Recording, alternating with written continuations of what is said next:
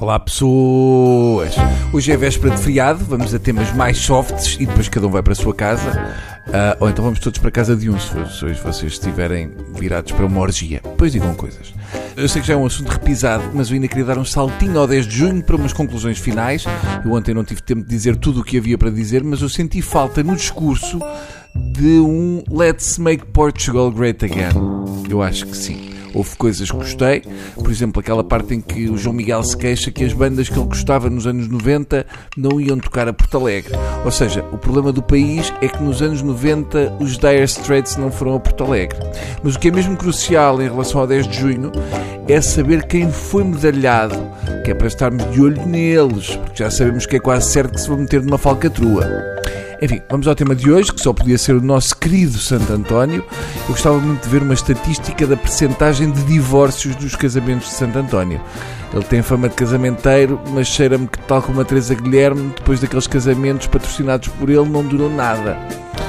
Eu acho que deve ser das piores famas que um santo deve ter. Ter fama de casamenteiro. Eu nem percebo como é que alguém que tem fama de casamenteiro é considerado um santo popular.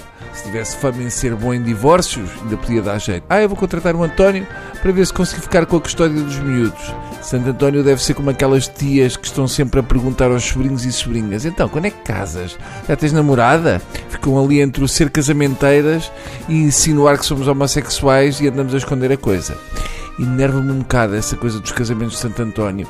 O casamento de um casal só já é o que se sabe. O casamento de uma matilha de noivos é um holocausto. Eu gostava de saber onde é que está o pé quando se organiza uma festa onde se vão servir centenas de famílias de bacalhau com natas. Depois queixem-se que está em extinção, ainda para mais quando o santo em questão era dada a amizade e conversa com peixes. A verdade é que eu estou um bocado farto de santos populares. Já anda por aí populismo a mais. Eu acho que preferia festejar santos mais elitistas. Santos de classe A e B que pagam mais na portagem.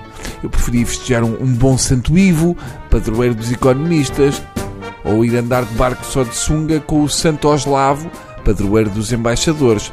E já agora, só para acabar, que eu, eu tenho que ir mamar sardinhas, gostava de saber quem é que foi o disléxico que inventou aquela música Santo António já se acabou, o São Pedro está-se a acabar, São João, São João, dá cá um balão para eu brincar. Hum, há aqui uma confusão com a ordem cronológica dos santos. São João não te vai dar um balão para brincares, porque se o São Pedro está-se a acabar, o São João já se foi. Vai pedir um balão, mas é a GNR. Deve estar grosso. Tá bom? Adeus.